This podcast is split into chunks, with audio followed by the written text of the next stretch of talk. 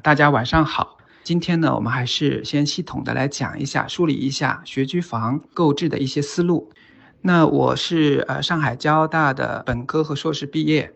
在上海生活了二十三年啊，对上海都挺熟的，也非常喜欢上海。我有三个小朋友，最大的女儿现在在读二年级，所以对相关的这些学区房教育的一些研究也比较多一些。呃，我有一个教育的观点，就是百分之九十九的家庭都应该配置一套学区房。为什么这么说呢？后面我们来解析一下哈。另外一个教育观点是，成绩等于天赋乘上努力加上家长的规划。在我们成长那个年代呢，可能成绩更多的取决于天赋和努力，但是在现在这个年代呢，家长的规划也是非常重要的。那学区房的规划、教育路径的规划是其中的一部分。在谈学区房配置和购买之前哈。我们先来看一下我们所处的时代的背景，在这个背景下，我们来审视一下我们该怎么给我们的孩子提供什么样的教育路径及具体的学区房该怎么购买。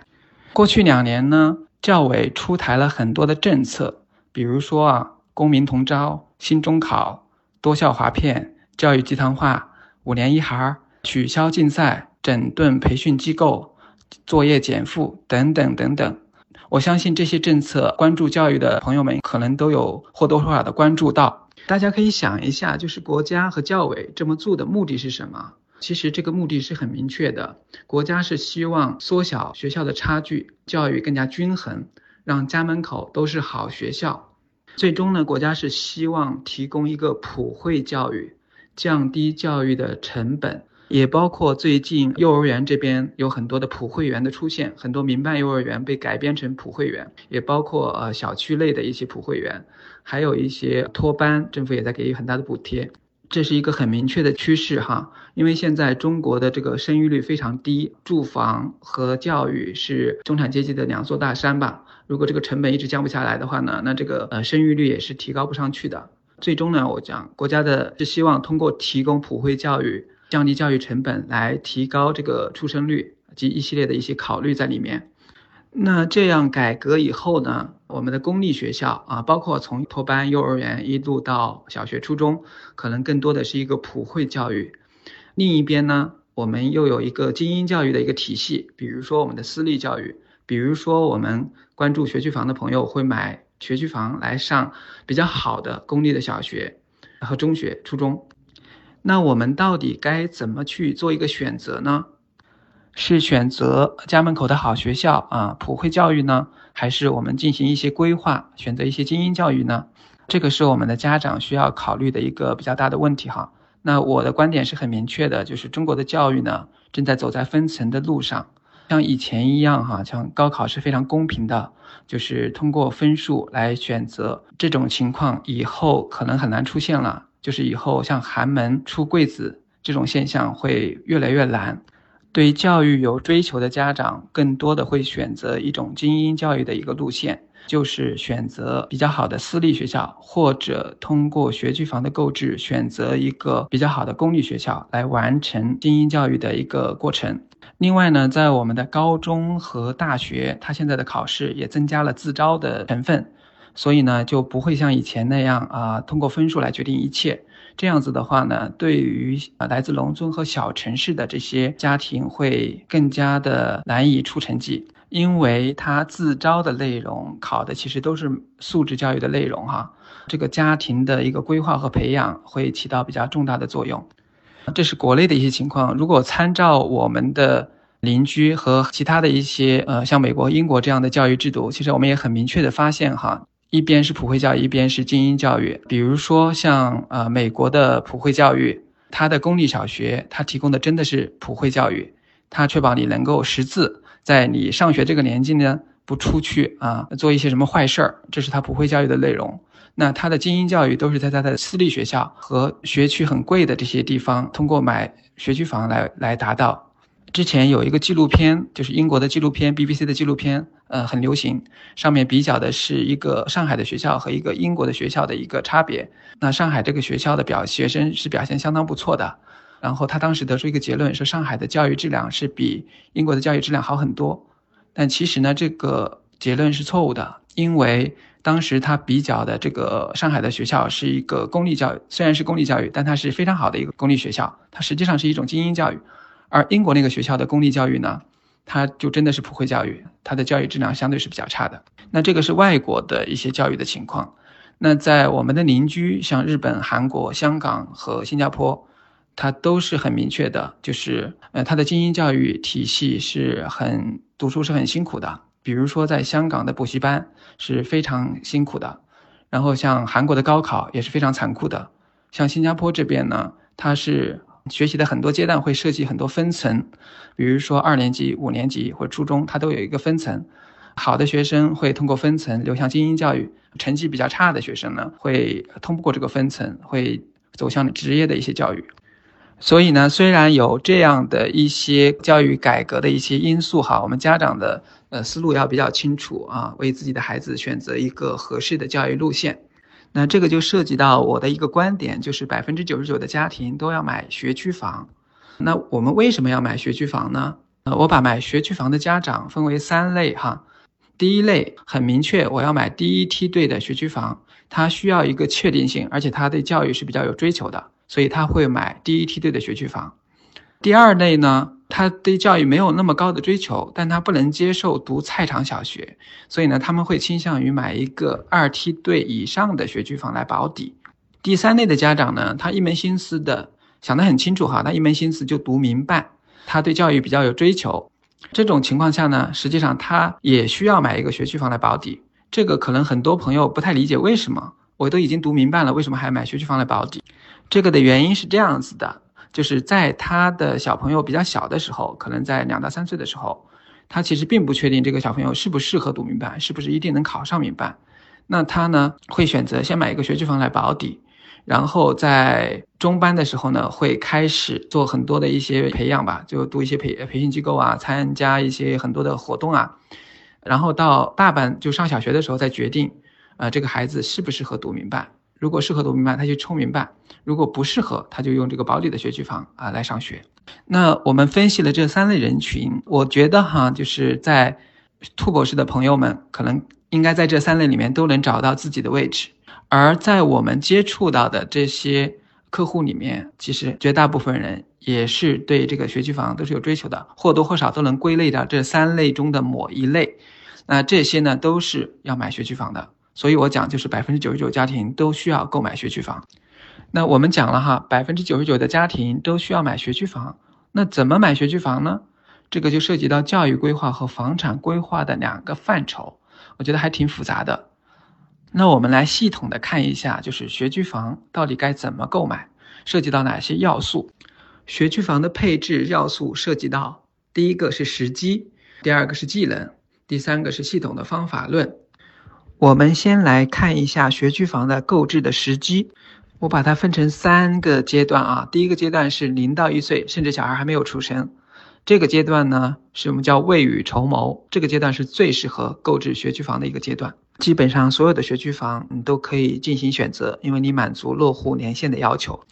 但绝大部分家长呢，呃，可能不会在这里购买，因为这个时候他还没有很大的刺激。更多的家长是在两到三岁。上幼儿园前开始想到购置学区房，因为幼儿园也涉及到对口呃幼儿园这个概念，所以他才发现这个房子跟学校是有关系的。那这个时候呢，他会想到哦，我要买学区房了。这个时候我们认为是时不我待的，就是这个时候啊，真的是要赶紧买了。如果这个时候购买呢，也是大部分的学校还都能满足这个落户年限的要求。那还有一部分家长就是后知后觉那一类的家长。他可能真的是等孩子到五到六岁，快上小学，他才想到去买这个学区房。那这个时候呢，学区房的选择的余地已经非常小了，因为落户年限只有一年左右啊。这个时候买热门的学区房都不保险，落户年限可能都达不到要求，只能买一些特定的非热门的啊还不错的一些学区房。所以呢，我们总结一下哈，就是学区房是越早买越保险。最好是在零到一岁的时候开始购买，那学区房买的越晚呢，就是成本会上升，然后风险也会上升。接下去我们来看一下学区房的配置的一些技能点。第一个，它需要一个正确的教育规划能力。正如我们所说哈，如果我们要进顶级的大学，如北京复交这样的大学，那其实小学、初中就要选好的。如果后期切换行政区或者切换教育路线的成本是很高的。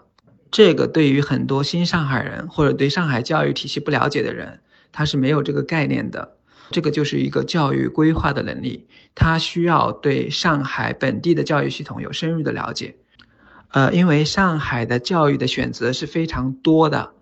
它跟我们之前的成长环境完全不同。我们很多人可能是从呃一个小城市外地来到上海的新上海人，在我们成长的那个年代呢，这个东西很简单，你就是上当地最好的小学，上当地最好的初中，然后再上当地最好的高中，然后就考上大学。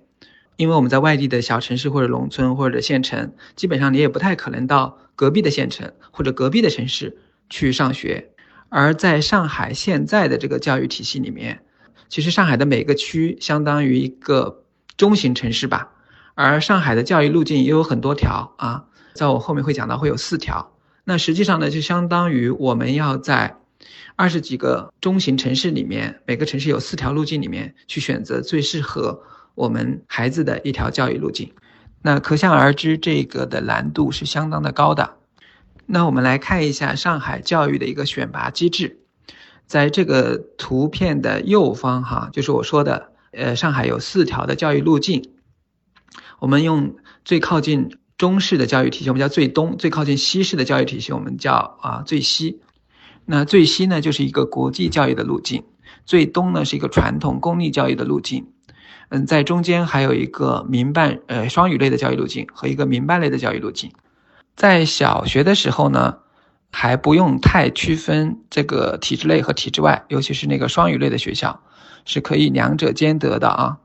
但是基本上到了初中以后呢，你就要想得很清楚，他是参加体制内的教育还是体制外的教育，因为这个时候你有一个中考，三到四年的时间就要面临一个中考，那你这个教育的体系呢，要为这个中考或者不参加中考做适当的优化，这个时候你就要选择好，选择清楚这个教育路径。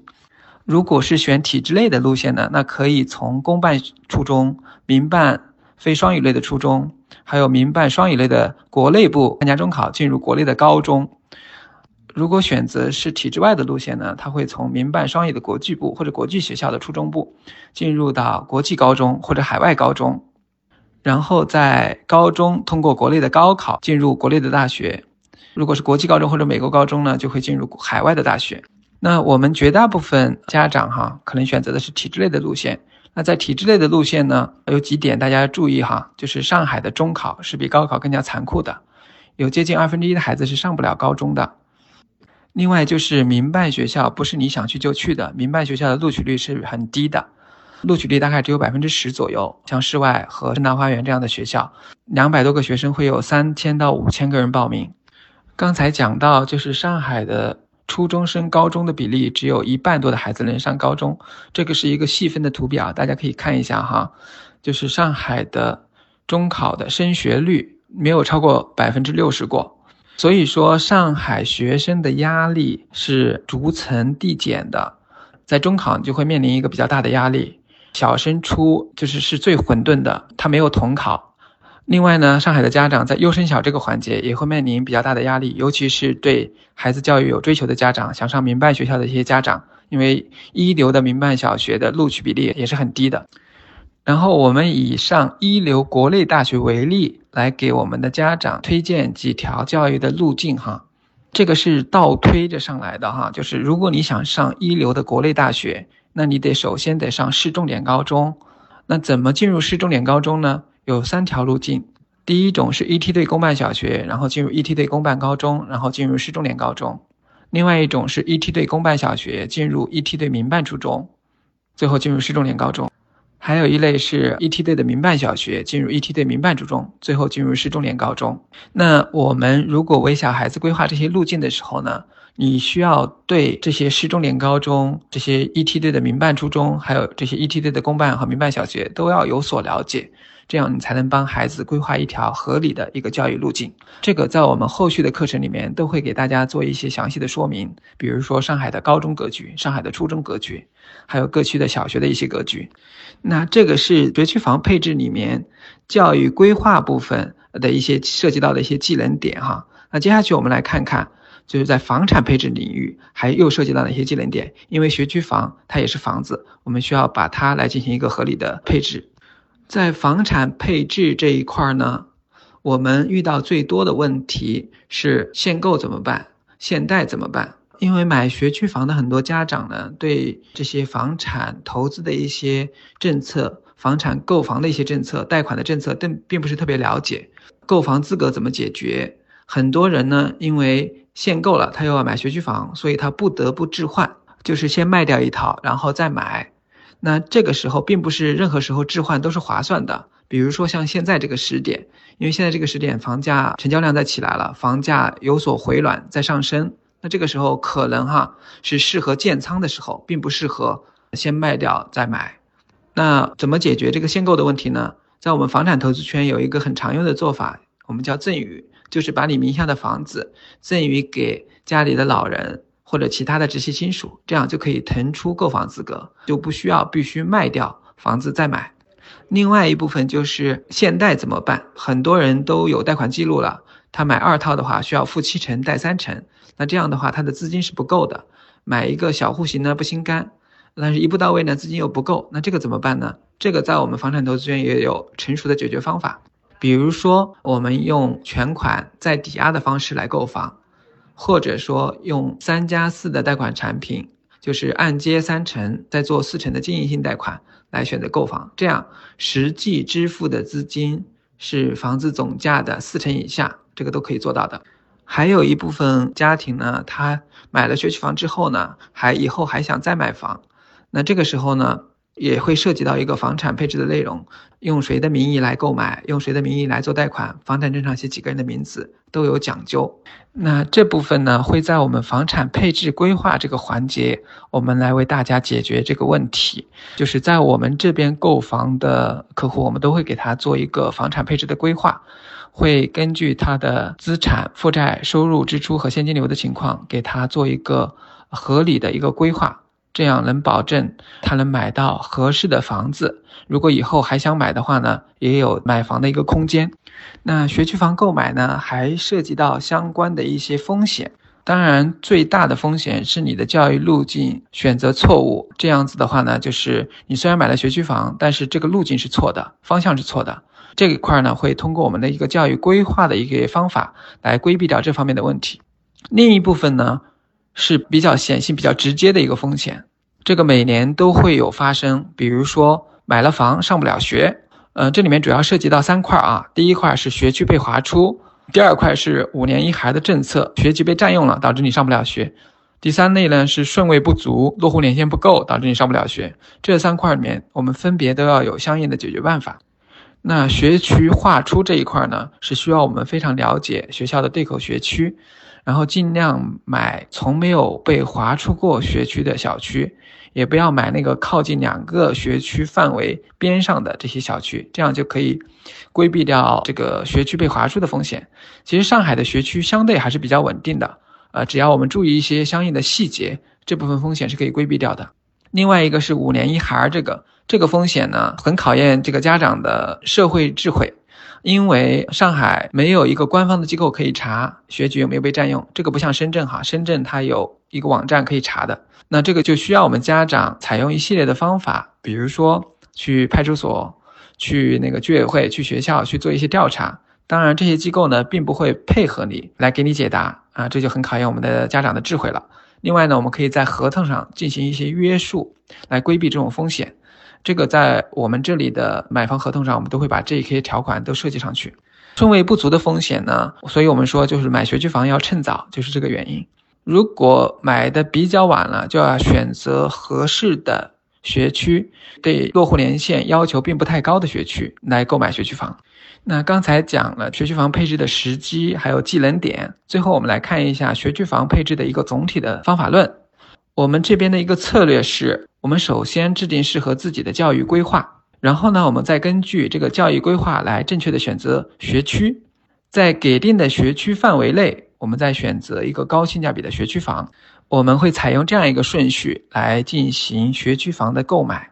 最后一步呢，根据学区的范围选择高性价比的学区房。绝大部分人哈，就是购房的经验并不是很丰富，这一块呢，其实需要一些实操的技巧。这个在我们房产投资圈呢，就是我们会有一套系统的方法，在一个给定的范围内，呃，选择最最高性价比的房源。这个具体怎么做呢？首先呢，我们是需要知道，就是在这个范围内，我们有哪些房子可以供我们选择啊。首先要把这个搞清楚，就是你要知道这里的一个全貌。那我们可能会把这个范围内所有适合我们的小区全部列出来，然后它的栋数、户数啊、主力户型，然后它的之前的一个成交价，我们都要把它列出来，这样你就有一个心里有数，我有多少。什么样的房子，什么样的小区可以供我选择？它过去的一个历史，还有它现在的一个最近的一个成交价是什么样子？然后第二步呢，我们需要比较了解中介的一个运作的规律哈。大部分人买房呢是找到中介，跟中介说我需要这样的学区房，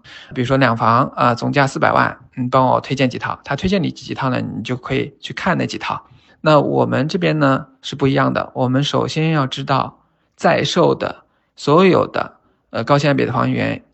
都有哪些？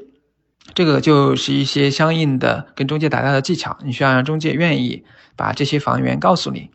然后你在这些房源里面再做一些筛选。绝大部分中介都不会给你推很多房子的，因为他只会推荐他能把控的，他觉得符合你需求的那个那几套房子。那你就需要做一些功课，然后把这些房源都挑出来。如果在我们这里购房的话呢，我们就会帮助你完成这个过程。那我们做好了这三步以后呢，一般就能买一个适合自己的高性价比的学区房了。那我们的结论是什么呢？就是如果是资金充裕的话呢，我们还是比较建议哈，就买一套自住间学区的三房。如果资金有限，如果到了买学区的时候呢，就买一套呃有学区的老破小。如果时间来不及了。那我们建议比较建议通过择校的方式来选择适呃适合自己的学校。这个时候买学区房已经来不及了，可以通过其他的，比如说择校的方式来来操作。